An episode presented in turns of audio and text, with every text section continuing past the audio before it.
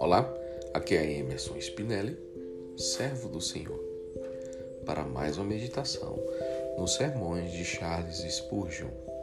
O tema de hoje é Que nenhum deles escape. Quando o profeta Elias recebeu a resposta à sua oração e o fogo desceu do céu e consumiu o sacrifício na presença de todo o povo, ele convocou os israelitas para lançarem mão dos sacerdotes de Baal e severamente gritou: Que nenhum deles escape. Elias desceu a todos eles até o ribeiro de Quizon e lá os matou. Assim também deve ser com nossos pecados. Eles estão todos condenados e nenhum deles deve ser preservado. Aquele pecado que nos é estimado deve morrer. Não o deixe viver por conta do seu muito choro. Destrua-o. Embora possa, ser tão querido quanto Isaac, destrua-o, pois Deus destruiu o pecado quando o colocou sobre seu próprio filho.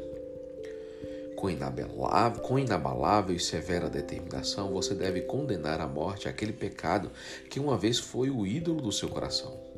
Você pergunta: como eu conseguirei isso?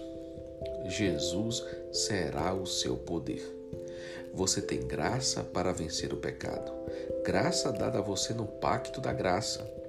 Você tem força para vencer na cruzada contra as concupiscências internas pois Cristo Jesus prometeu estar contigo até o fim. Se você deseja triunfar sobre as trevas, coloque-se na presença do sol da justiça. Não há lugar melhor para descobrir o pecado e para recuperar-se de seu poder e culpa, como na presença imediata de Deus. Jó nunca saberia como se livrar tão adequadamente do pecado como ele o fez até o momento em que os seus olhos da fé descansaram sobre Deus. Então ele abominou a si mesmo e se arrependeu no pó e cinza.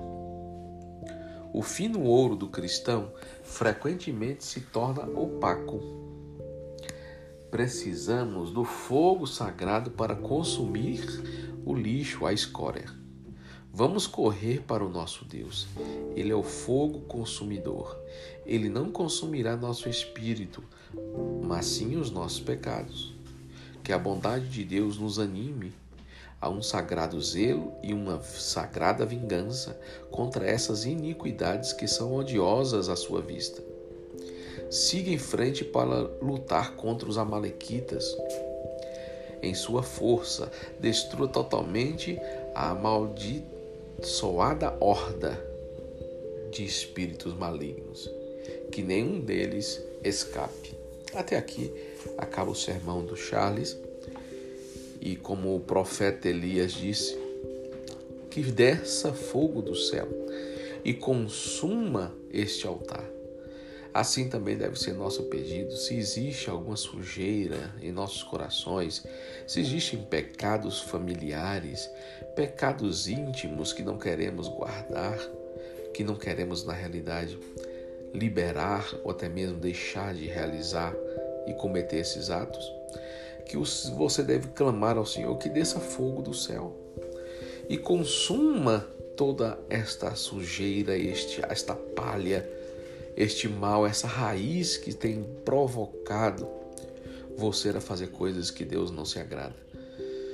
É tempo de nós reivindicarmos do Senhor um fogo por causa da graça e da misericórdia dele conosco, um fogo para nos purificar.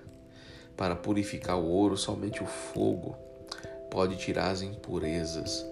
Então este fogo do Espírito Santo, ele deve tocar em nossas vidas, a ponto de nós sentimos nojo, enojados pelo pecado. Porque todo pecado íntimo e todo pecado que está ainda na vida do cristão é porque ele ainda está trazendo algum, algum prazer. Mas esse prazer não é um prazer que agrada aos olhos do Senhor. Todo pecado diante dele acende a ira de Deus. Então devemos, neste momento, rejeitar todo o pecado que tem nos atrapalhado e tirar do nosso foco do Senhor. e pela graça dele, devemos clamar ao Senhor para que venha o fogo dele sobre nossas vidas, sobre nosso altar, para que seja purificado, restaurado e consolidado na medida que o Senhor deseja para nós. Amém? Os versículos utilizados para este sermão foram Hebreus 12, 29, Jó 42, 6, Malaquias 4, 2 e 1 Reis 18, 40. Que você tenha um dia abençoado na presença do Senhor, meu irmão, em nome de Jesus.